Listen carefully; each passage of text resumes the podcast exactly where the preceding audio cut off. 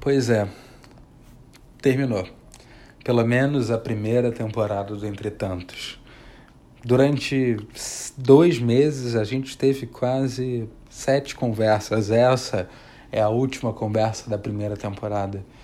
E que conversas urgentes, necessárias, suscitadas por você aí que está do outro lado nos escutando e por quem esteve aqui e que passou e ficou. De lembrar que há dois meses a gente começou essa história de querer entender o que, que o jovem estava pensando e tentar transmitir tudo isso em, em papos do jovem para o jovem, com o jovem e para você de qualquer idade e local. A gente perguntou o que era privilégio, a gente passou pelo, pela discussão do ser. Teve também um pouco de polêmica ao falar de política. A gente questionou o que era dar certo e também o que era não dar certo. A gente foi para dentro de casa e convidou a repensar o que, que são as novas famílias ou o que é família. Será que a gente quer ser independente?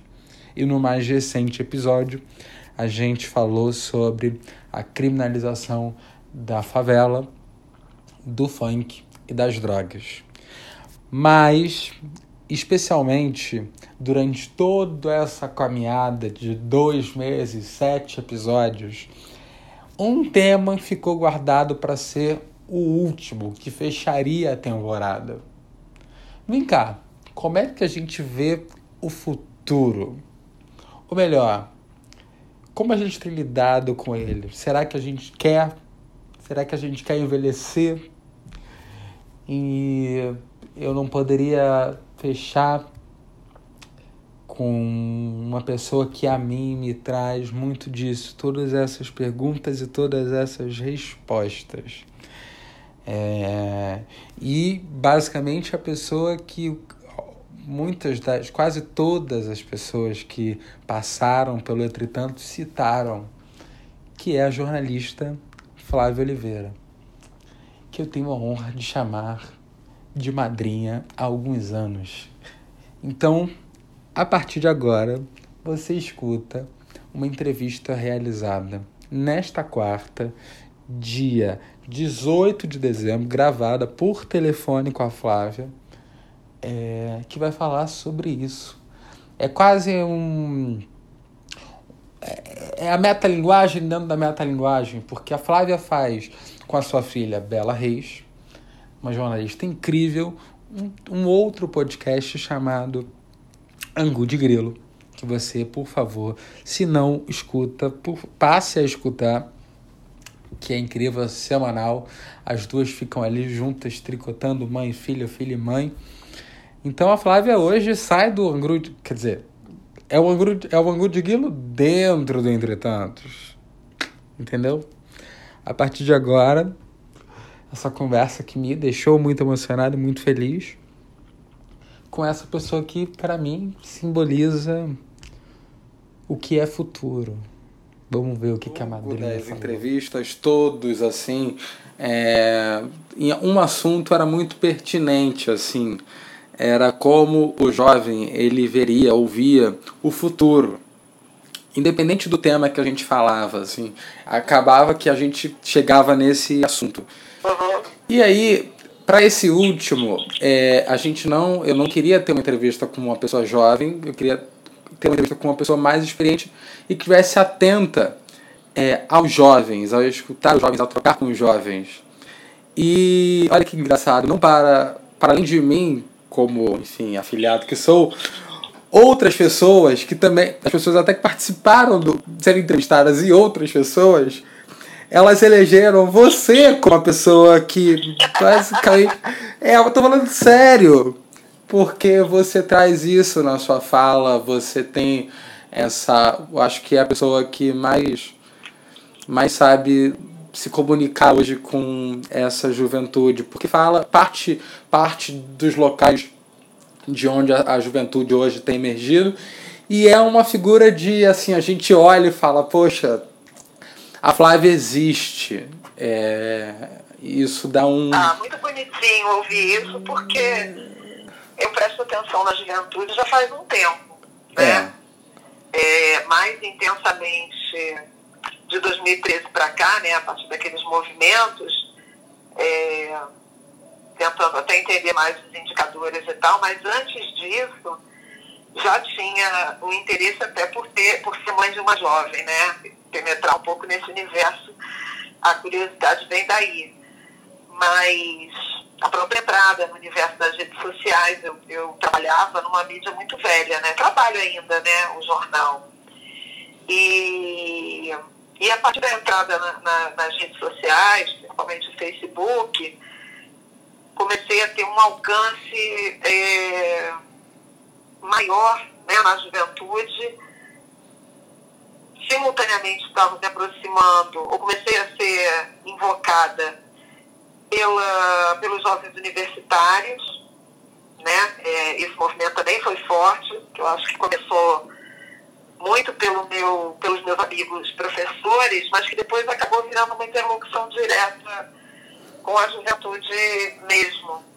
Né? Acho que o marco, Filipe Castro, do qual eu já era meio que voluntária e tal, como ainda sou, ou com a própria com as próprias ONGs da Maré, né? começando pelo SEASM, o Jornal Cidadão, onde eu conheci, por exemplo, a Renata, a Renatinha Souza. Mas tinha esse marco, esse, esse, esse movimento, que era muito provocado por outros adultos que se ligavam aos jovens de uma forma, sobretudo, pedagógica, né? Uhum. É, ou em projeto social. Mas eu acho que o marco foi o coletivo Nuvem Negra, da PUC. Uhum.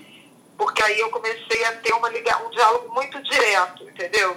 Sem intermediação de um adulto. Quando essa galera começou a, a me procurar. E a partir daí foi desdobrando em outras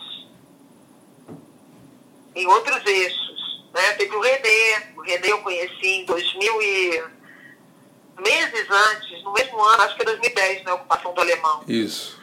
É, foi ali em 2010, mas mais para o início do ano no encontro, eu lembro bem disso, acabo de saber e comecei a segui-lo no Twitter e tal. Em 2012, conheci o Ederson. É, fui fazer uma palestra em Salvador, uma aula lá no Steve Bico, e conheci o Ederson pela, conheci o pessoal da mídia étnica e o Ederson pelo mídia periférica. Então, assim, é, tá falando de uma década, né? Praticamente. E como é que você. Vai, diga, continue. Não, estamos falando de uma década uhum. de observação muito intensa, né? E relacionamento com os jovens. E tenho visto coisas incríveis, né? Desabrochar de muitos de vocês, você entre eles. Você. Como é que você avalia essa época para os jovens no Brasil? Uma época é, muito cruel.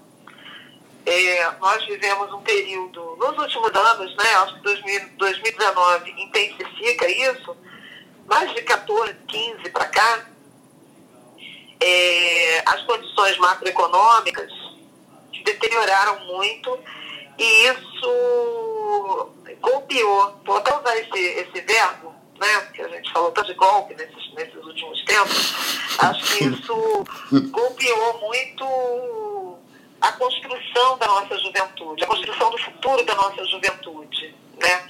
Políticas públicas que a gente estava devendo à juventude, que ficaram muito claro que estávamos devendo nos movimentos de 2013, continuam descumpridas, né? É, é uma sociedade que continua desassistida na semana passada eu escrevi a coluna falando da Greta, né? Uhum. Um pouco ícone.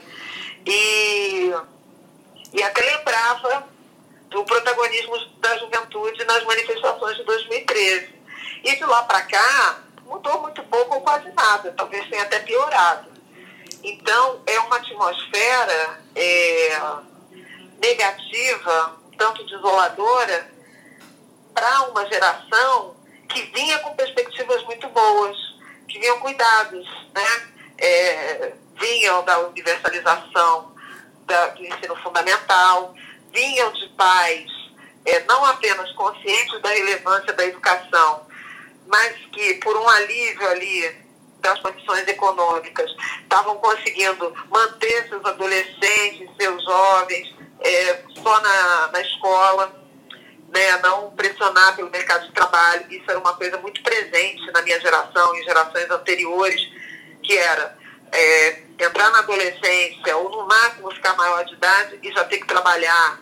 Então, assim, teve um alento, né? A gente, a gente conseguiu produzir ali um pequeno hiato que parecia que o futuro dessa juventude nascida nos anos 90 seria mais fácil. E o, e o ambiente se endureceu, né? É, então, é um momento em que a gente olha com uma certa tristeza, porque não foi bem assim que a gente planejou, não pelo menos eu e meus pares, né? Eu acho que essa, essa sua, essa, esse término da tua frase me faz fazer uma pergunta assim. Quando você, jovem, o que, que você pensava assim para o futuro, Flavinha? Porque a gente acha que não... dentro Irajá, assim, menina de Irajá, é, família humilde de Irajá. O que que você, o que que você pensava como enquanto jovem para o futuro? Quando eu entrei na, na universidade, né, eu entrei com 18, 19 anos, eu já tinha uma perspectiva mais de é, ter um emprego na minha profissão. Então era um. É porque, bom, vou voltar um pouquinho. A escolha profissional na periferia, né, ainda um traço de marcante da desigualdade brasileira, é, mesmo que você tenha facilitado o acesso à universidade, via políticas públicas, de cotas e tal, a informação circulando, tudo mais que vocês têm hoje, isso não estava posto na, na minha geração, né?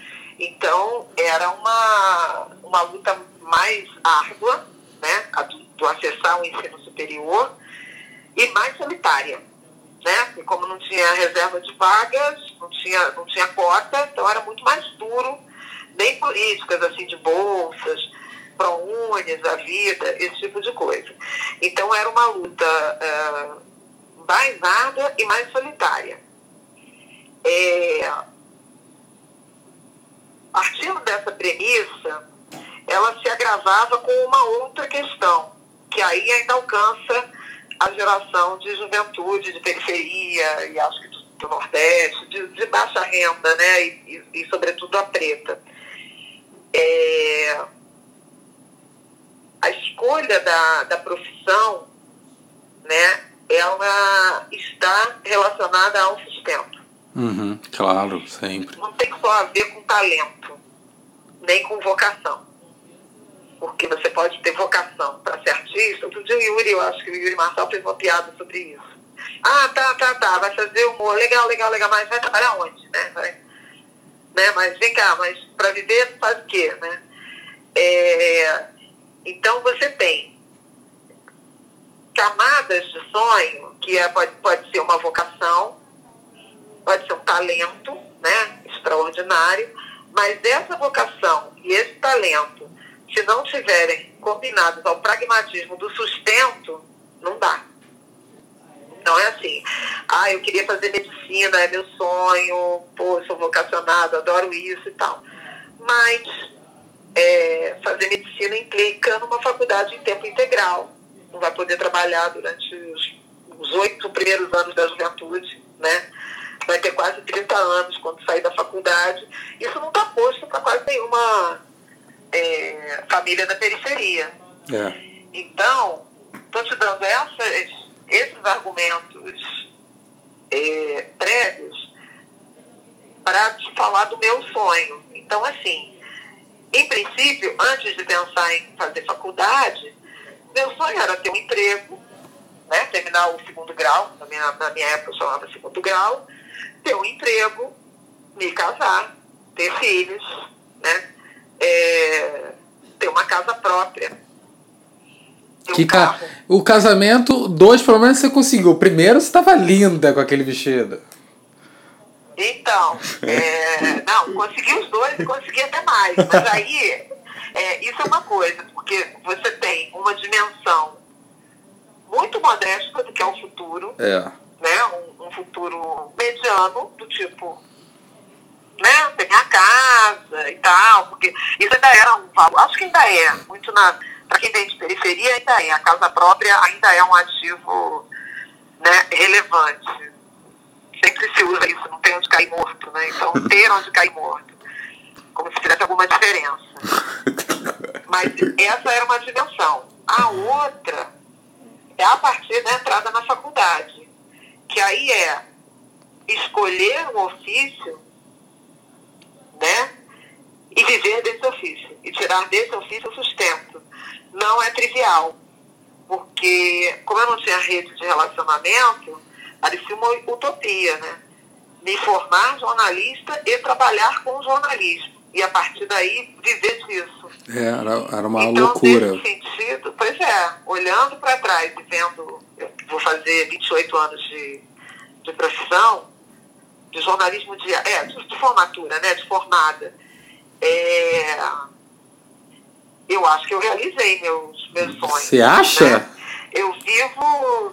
Não, que tem gente que pode sonhar. Eu, é engraçado isso, que quando você se encontra com é, gente de outras de outros níveis, níveis socioeconômicos, né, é, a ambição é diferente. Eu já, já encontrei colegas que vêm de outra origem, até mais jovens que eu, que falaram assim, não, meu projeto é até 30 anos ter um milhão de dólares. Entendeu? Uhum. Então, assim, depende de onde você larga, né? E de quem Então, larga, né? É, não, de quem e de onde, né? então, assim, é, eu não planejei ter um milhão de dólares no, né, no, com com 30 anos, antes de fazer 30 anos. né? A medida do sucesso de algumas pessoas é essa. Eu já tive amiga, engenheira, falando, não, enquanto eu não tiver um milhão de dólares, e até com uma, uma origem de subúrbio também, mas alcançou uma posição Naquela época não tinha de- Betina pra investir. Não tinha, que- não tinha benzina, pois é. Nem Bitcoin. né? É, mas, enfim, estou falando isso porque é, não é trivial. Se, se, porque eu falei assim, eu acho que eu realizei meu sonho. Você falou, pô, pelo amor de Deus. Mas, assim, diante do que eu pensava que era viver dessa profissão que eu escolhi, né? E, e ter algum conforto, criar a minha filha com mais conforto, mas eu não tinha filha ainda na época. Então era viver da minha profissão é, confortavelmente, né, dignamente. Acho que conforto já veio, já é um, já é um plus. Dignamente. Eu consegui, mas é, dobrei a meta, como diria a Dilma. Cumprida a meta, dobrei a meta. Porque aí eu é, passei a viver com mais conforto do que o planejado inicialmente, ainda que do jornalismo. Agora, ainda assim, eu não me acho uma pessoa extremamente ambiciosa. Eu sou muito controlada, Uhum. muito cuidadosa nos meus passos. Né? É, eu sou muito conservadora em termos de investimento, de gasto e tal. É, mas eu fui conquistando algumas coisas. Então, eu aprendi a dirigir. O carro que na origem eu comprei com meu namorado, Passat 77, é, que a gente comprou numa feira de automóveis lá em, na Zona Oeste, em Vila Valqueire, o Campinho, sei lá. É, que foi nosso primeiro carro, que só o Paulo dirigia, né, que era bem convencional, aquele casamento, o marido dirige, ele não confiava em mim para dirigir e tal. Quando eu aprendi a dirigir, eu aprendi a dirigir com 30 anos. Eu já- a Isabel já tinha quase 5 anos de idade. Hoje você tá com Ou 31. mais, eu já tinha mais de 5 anos, né? hoje eu estou com 31, tenho um ano de carteira. Mas assim, eu aprendi a dirigir, eu comprei meu próprio carro, eu fui é, caminhando na direção de uma autonomia, né? Eu comprei meu primeiro apartamento, é, paguei minhas viagens de férias, né? inclusive para o exterior. Então, assim, eu fui adicionando coisas. É, escola, da Isabela, que eu, que eu escolhi e paguei ao longo da vida dela. Algumas, alguns projetos foram projetados né, nela, uma escola de qualidade, o curso de inglês, que ela declarou no Twitter que agradeço, não sei o que, da sonho com a cultura inglesa, não sei o que, mas agradeço, porque essa é uma conversa antiga nossa. Você vai entrar no inglês com sete anos, ou oito. Aí eu odeio o inglês. Eu falei, não interessa, mas vai ter que fazer. Um dia você vai me agradecer. Quando você tiver o seu inglês fluente, no final da adolescência, você vai me agradecer, porque eu estudo inglês até hoje, eu tenho 50 anos. Daqui a duas semanas eu retomo as aulas de inglês com a minha professora. Muito bom. Não dá, né? Você falou muito da Bela. Quando veio a maternidade, tinha que era o momento de olhar pro, ainda mais para o futuro. Você teve medo? Olha, a maternidade assusta o tempo inteiro, né? Porque, na verdade, ser mãe é ter medo, né? Ter medo de, de faltar para esse filho, no meu caso, essa filha, e ter medo de perder essa filha. Então, assim, a gente vive assombrada, né? Vai ser dessa criança se me acontecer alguma coisa e o que vai ser de mim se acontecer alguma coisa com ela. Então, na verdade, você...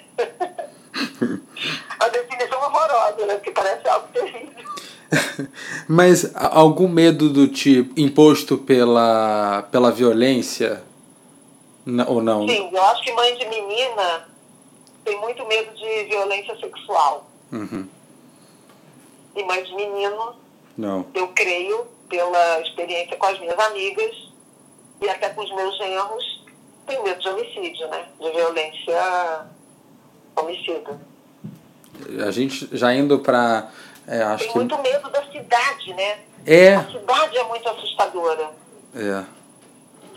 é. E, e, e dá medo mesmo pela jovem que eu fui.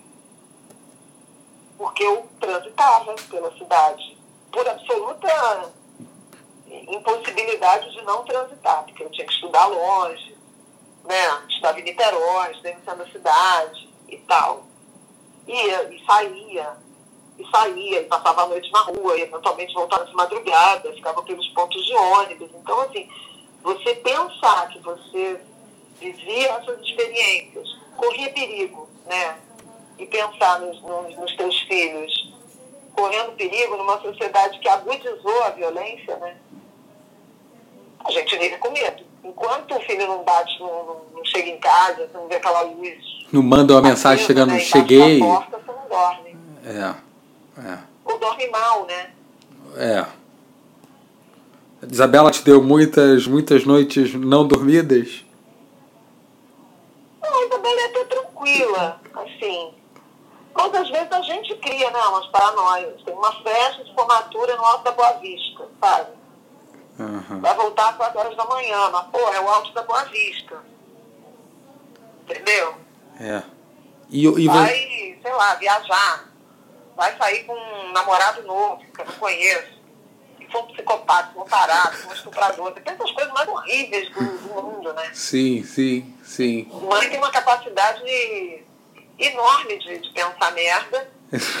eu tô falando palavrão na entrevista. Não, pode falar. É, mãe tem essa capacidade. E, e vocês jovens são isso a Globo não mostra. Isso a Globo não... É, são muito crédulos, né? São muito bobos, são muito virgens. A primeira vez que a Isabela, é, deixei a Isabela, até 14 anos, ela vai me matar que eu vou contar isso. Mas até 14 anos eu não deixava ela ir sozinha ao curso de inglês. A gente já tinha se mudado para cá, o curso de inglês era no Jardim Botânico. Ela tinha que descer a fonte da saudade inteira para pegar ônibus no Maitá. E eu pedi a Lúcia para acompanhar ela. E às vezes o pai dela ia buscar ou levar e tal. E ela ficava furiosa, porque já era uma adolescente, né? Claro, eu... para que, pra que ficar com alguém, né? Exatamente. Atira colo. E ia de condução para a escola. Entendeu? E aí teve um dia que estava ela e a melhor amiga dela da época, a Áurea, aqui em casa, e elas resolveram ir à praia. Aí tá, a gente vai, no, vai na praia, aí ensinei, pega qual ônibus, pegou tal ônibus, não sei o que, desce ali, desceram no Jardim de Alá, entraram no Jardim de Alá, foram assaltadas. Primeiro dia. Veio um carinha, passa, passa o celular, não sei o que, não sei o que lá. Aí eu tava no jornal, ela me ligou da delegacia do Leblon. Meu Deus. Mãe, você vai ter que vir aqui que eu fui assaltada. Eu tô na delegacia. Eu achei que era mentira. Eu ri. Eu falei, Isabela, para com isso. Porque, tipo assim, pra mim era inimaginável. O primeiro dia que eu deixei ela sair sozinha. Claro, eu também teria essa reação, assim. De falar, tá zoando, Aí, tá zoando. Fui correndo, duas meninas otárias. O cara nem mostrou arma, eu acho. Pediu o celular, sabe? É, educadamente ele pediu. a segui-las e elas acharam que era assédio, paquera. Era roubo. Era roubo, né? Porque furto você não vê. É. No... Então, assim, a cidade é muito assustadora pro uhum. jovem. Muito pro, pro jovem, sim. Pra, acho para qualquer pessoa, mas mais pro jovem, né?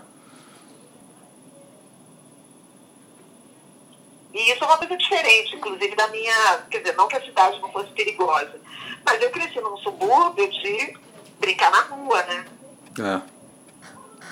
Tem uma liberdade maior. Exatamente. Sim. Isso acabou, né? A gente ensina, a gente hoje ensina os nossos filhos a desconfiarem de todo mundo. Né? Não, você de... no ônibus, é. sentar do lado de alguém, sentar do lado de uma mulher, sabe? Milhões de. Tem umas, umas, umas, mane... umas regras correr, de sobrevivências, né? né? Louca. Pois é, é o teu vídeo, não corre. E era justamente isso que eu queria abordar. Num dos episódios, foi muito engraçado isso. Num dos episódios do Angu de Grilo, o seu podcast com a Bela, vocês falaram dessa coisa das mulheres negras, é, no período que a gente está vivendo, algumas jovens negras não quererem ter filhos por conta dessa violência toda, do racismo imposto, é, e optarem por não ter filhos. E muito, assim, coincidências não existem. Dois dias antes do episódio, eu tinha visto um episódio parecido de uma resposta de uma jovem negra dentro de sala de aula, onde ela falou que o que mais angustiava ela numa pergunta dentro de uma aula da faculdade, o que mais angustiava ela era que assim, ela não queria ter filho porque ela não queria ver o, o filho, a filha passando por, por situações decorrentes do racismo e dessa violência toda que a gente tem, que é quase é, é, assim, é um efeito dominó. Uhum. Em algum momento isso também foi um, um problema para você ou não? Não. Não, mas veja, é, eu acho que a geração, a juventude atual, né, é mais politizada e mais bem informada em relação a esses efeitos estruturais do racismo do que a minha geração, ou do que pelo menos eu era. Então eu sempre quis ser mãe, independente de qualquer outra coisa, sabe? Mas acho é, também preocupante, né? Que jovens moças estejam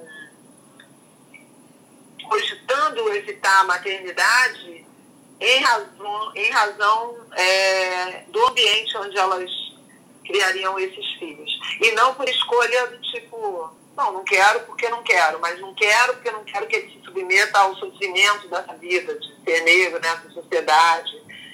Eu acho que é um é, Edu, eu acho que é uma,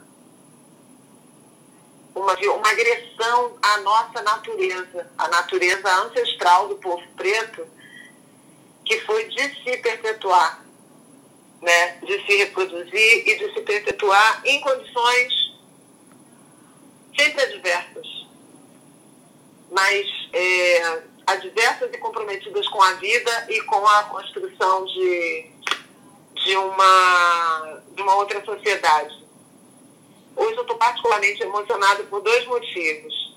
Eu ando emocionada ouvindo muito o samba da Viradouro, que é em homenagem às ganhadeiras do Itapuã, mulheres negras, escravizadas de, de ganho, empreendedoras, né? E tem uma coisa que ela fala, que eles falam que elas vão para a rua vender o quindim tá, e faz uma referência, o herê herdou liberdade.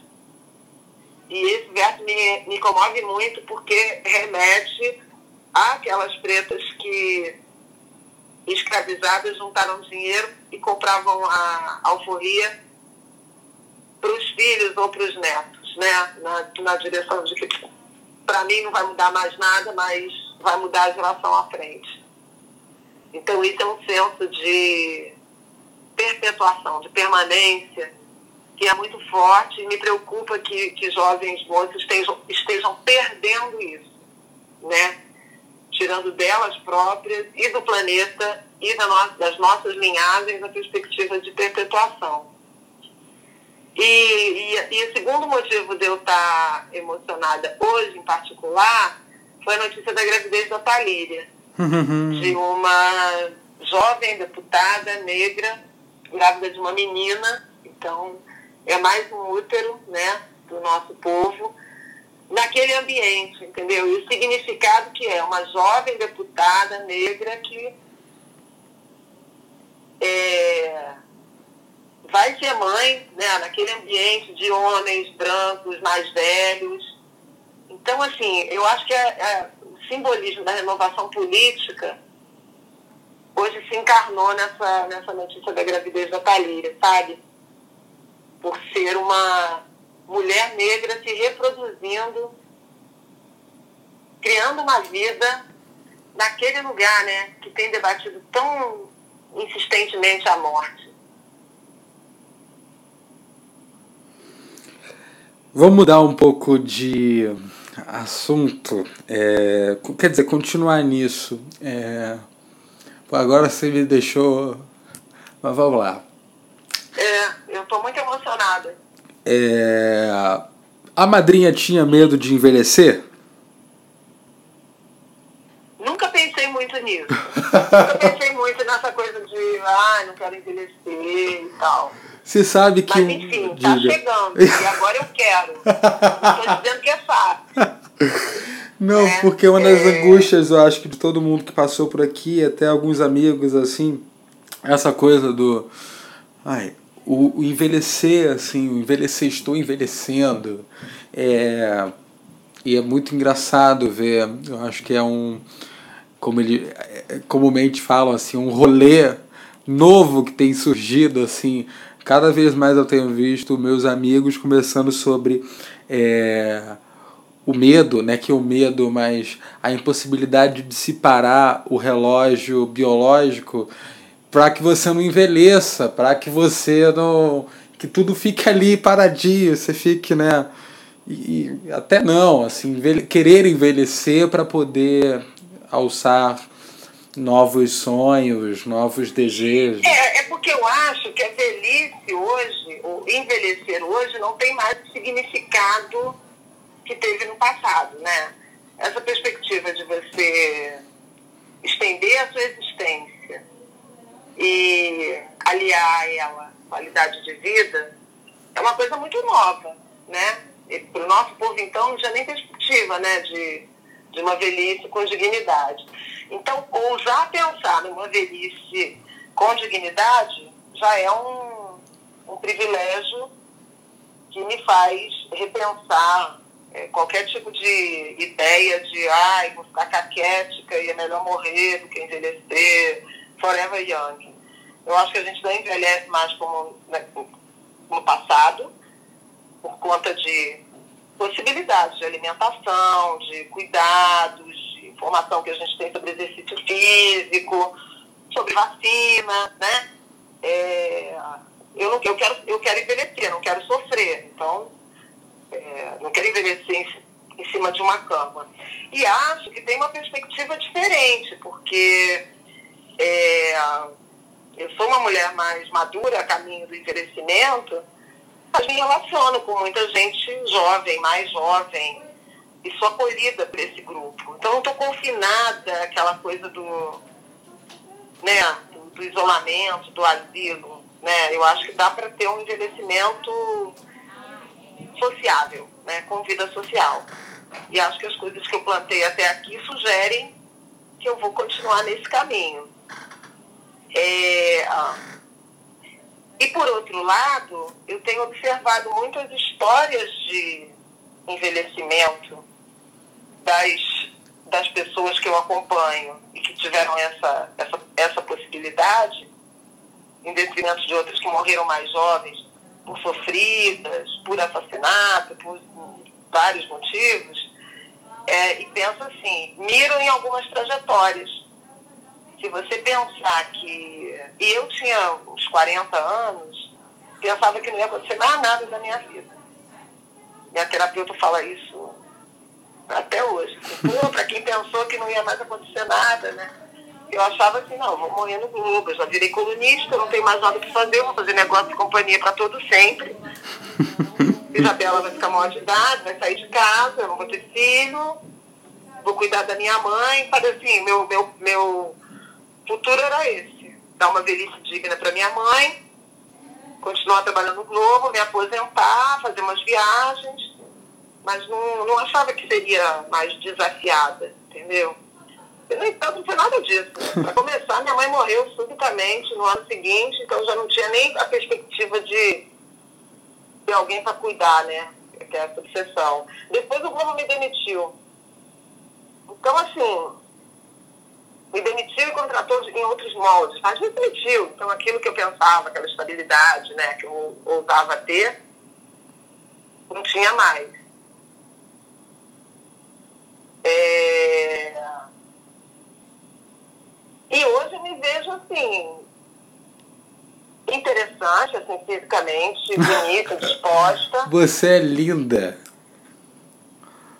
É, obrigada. Mas assim, não acho, né, que eu tô. Sabe, não, não, não me sinto assim, uma senhorinha. Porque eu lembro quando a minha mãe fez 50 anos, minha mãe, eu nasci, ela tinha 34. Então, ela tinha 50, quando eu fiz 15, né? Ela estava já com 50 anos. Eu pensava nela como uma, senhora, né? Uma idosa. E eu, eu não me sinto nem um pouco parecida é, com a ideia que eu tinha da minha mãe com 50 anos, entendeu? E não que minha mãe fosse, minha mãe foi uma pessoa encostada, pelo contrário, né? Ela ia comigo, morreu com 76 anos, ia comigo para tudo, réveillões, na praia, andava, Sapucaí virando noite. Então, assim, ela era muito ativa. Mas eu tinha uma perspectiva de 50 anos, é muito tempo. E aí eu vejo. Quem mais me chamou a atenção para isso foi a Conceição, falando de, de, tudo que aconteceu na vida dela a partir dos 70. Né? E aí pensando na Dona Ivone, que se dedicou efetivamente à música, composição, gravar disco, não sei o quê a partir da aposentadoria dela como enfermeira, assistente social, enfermeira, eu acho, né? Aos, aos 57. Clementina de Jesus, que foi descoberta aos 56. Entende? Mãe Biá, mãe Estela, que já tinha mais é. de 70, tinha acho que 80 quando foi é, eleita membro da Academia de Letras da Bahia. Minha mulher Lorixá e acadêmica. Então, assim, tem um monte de coisa por acontecer, né? Fernanda Montenegro, falando, fazendo 90 anos e arregimentando plateias apaixonadas, virou a nossa arauto da liberdade, né? Da, do direito à arte. Então, assim, é legal, né? É melhor viver tudo isso, essas coisas incríveis, ou ter perspectiva de ver essas coisas incríveis do que não viver. Né? É. Para fechar, é, F de Flávia, F de fada, madrinha, não só minha, mas de muita gente. É, e aí a parte que eu fico com ciúme, enfim. Mas. Você eu, é um jovem velho. Eu, eu, eu queria. Eu acho que eu, eu não, mas se a gente pudesse te categorizar eu, e talvez mudar seu nome de Flávia para algum outro, seria futuro. Então vamos lá, futuro. Como é que você vê o futuro? O meu, eu acho que eu já falei bastante. Né? Não, mas perspectiva de longevidade e de é, experimentar as coisas. O futuro da juventude brasileira, em particular, eu acho que vai ser mais ou menos bem sucedido é, de acordo com a disposição e a capacidade de vocês de construírem trajetórias pessoais vitoriosas a serviço também do coletivo. Então, assim, eu acho que não pode ser só militância, porque a militância adoece e, e mina um certo vigor para para uma vida confortável, para respirar, para viver. Viver, em última análise. Porque a militância pode te reduzir, do ponto de vista individual, ao precário, à sobrevivência. Então, acho que o, o segredo, né, é, ou o caminho, segredo eu não tenho né, para revelar, mas o caminho seja tentar, ao máximo, conciliar essas duas dimensões é, querer ser feliz no individual, aí outro F, e construir a felicidade dos outros, do coletivo, entendeu? Mas é, é, é caminhar nessa, nessa linha entre as duas coisas. Não ser é, tão autocentrado que só interessa a própria felicidade, o próprio prazer, a própria prosperidade, mas não descuidar dela e, ao mesmo tempo, se dedicar ao outro. Eu acho que vocês estão fazendo isso bem, inclusive porque estão muito dedicados a pensar autocuidado e saúde mental. Mas é bom não desligar desses planos, né? Não desligar dessas metas porque o, a caminhada vai ser muito árdua, né? Eu acho que a gente está vai caminhar aí por um território, por um campo minado, por um território perigoso, por anos difíceis. É, eu acho que tudo parecia muito mais fácil. A minha geração, tudo parecia muito mais difícil, e aí a gente acabou é, desbravando essa dificuldade e chegando ali numa numa perspectiva de uma, uma vivência mais harmoniosa. Vocês nasceram nessa vivência mais harmoniosa e, e foi afunilando, foi ficando feio o caminho, foi né, se, se tornando mais assustador. Então, é, atravessar essa, essa, essa temporada, porque nada é definitivo, atravessar essa temporada é, ocupados em, sim, construir um coletivo mais bonito, mas sem descuidar da, da própria felicidade. E, e entre as dimensões da felicidade, eu acho importante pensar em saúde, saúde física, saúde mental, em autopreservação. Eu acho que esse vai ser o segredo da felicidade e do futuro de vocês. Hum. Porque também não queremos né, uma juventude tão exaurida né, que envelheça completamente sem energia, né? Pois é. É preciso estar. É preciso estar atento e forte e fazendo, enfim, tentando traçar essas, essas estratégias de sobrevivência dessa juventude tão. Tão. tão. tá, tá, tá Isso, baqueada. É preciso ser. É preciso se cuidar, né? Construir o, o, o sustento, o conforto, é, os afetos próprios, mas ser generoso também com o coletivo. É, acho que esse vai ser o desafio. Mas eu acho que vocês estão bem encaminhados, sabe? Agora, tem que ter muita paciência porque. Ela vai tocar justamente no ponto que eu queria fechar o episódio, que é uma coisa que, enfim, eu vou deixar ela falar para fechar. Mas tem uma frase que ela, enfim, vai, continua, Flávia Oliveira. Não, eu acho que tem que ter paciência, porque ah. a juventude é, é um período de muita energia e de muita pressa, né? Vocês se consomem, vocês têm muita urgência. E a vida não é urgência. A vida é um dia depois do outro. Não adianta ter pressa. Porque as coisas não se transformam do dia para a noite.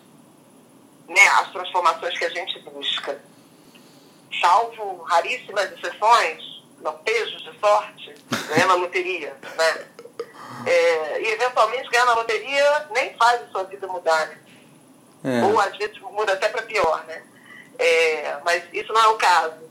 Mas eu acho que é entender que, que tudo é processo, tempo é divindade, então as coisas precisam maturar para acontecer. Então tem que, ser, tem que ter paciência. Tem que ter paciência porque senão vocês vão adoecer com a pressa.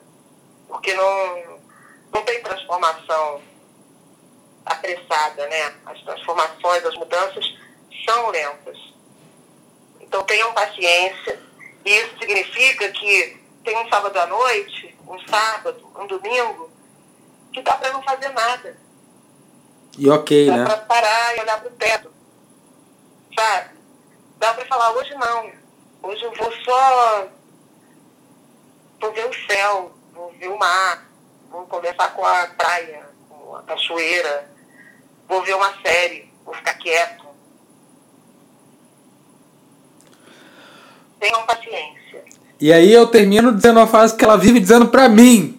Então vamos lá, eu vou deixar na sua, na sua boca. Jovens. Beleza. Foi um prazer poder conversar com você. Eu acho que eu nunca tinha feito essa de, de entrevistá-la. Pois é, nossa primeira entrevista, foi linda. É, você é linda, muito obrigado por ser o por ser o futuro do nosso futuro. Beijo, te amo. Um beijo, te amo, amo vocês. amo a sua geração, estou completamente apaixonada pela sua geração. Não. Talvez eu seja alguém da geração de vocês e chegou antes para é, eu, eu sei. Visão, de volta pro futuro. Um beijo, adorei, foi ótimo, obrigado. Continue, então, continue fazendo isso que você faz. Vamos, vamos com fé, como diz a Cecília Oliveira, de pé sem cair. Muito de pé bom. sem cair, a gente vai avançando cada hora um passo. Passo a passo. Ótimo. E chegaremos. É, pelo menos a gente espera, né? Tchau. Tchau, meu amor. Beijo. Te espero no Natal. tá bom. Tá bom, beijo. Beijo. Ai. Ouvir, ouvir Flávio Oliveira é isso, é você sair emocionado, né? E ainda tem, sabe, chamamento do, do Natal. É isso, minha gente. A você que acompanhou a gente até aqui nesses minutos finais do podcast, o agradecimento. É... Foi bonita a trajetória, como eu disse no início, foi linda a nossa trajetória. Eu espero que você tenha gostado, que tenha suscitado em você, em vocês, é, a continuidade das conversas que a gente tinha aqui. Foi muito rico poder conversar com todo mundo. E a certeza de que a gente se encontra ano que vem numa segunda temporada do, do Entretanto, que a gente já, já, já está pensando, já estamos pensando aqui como é que vai ser e pretende mais uma vez ser, ser bonito como foi essa primeira. Agradecer duas pessoas especiais, em especial, para além de todos os convidados que passaram por aqui pela casinha, e a última convidada de hoje, que foi Flávia Oliveira. Agradecer a Maria Clara Piragibe e a Thaís Oliveira, nossas respectivas editora e designer. E agradecer mais uma vez a você que cedeu o seu ouvido para que a gente pudesse chegar e bater um papo cabeça é, de jovem para o jovem, com o jovem e para você de qualquer lugar e idade. Uh, ufa! Assim termina mais essa edição do Entretantos. Até 2020. Tchau. És um senhor tão bonito quanto a cara do meu filho. Tempo, tempo, tempo, tempo. Vou te fazer um pedido.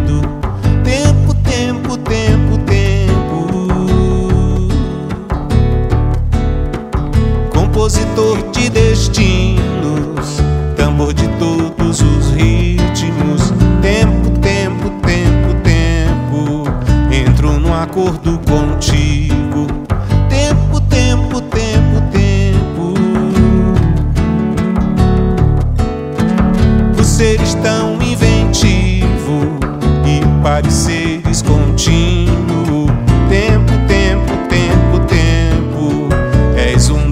luzes mais lindo.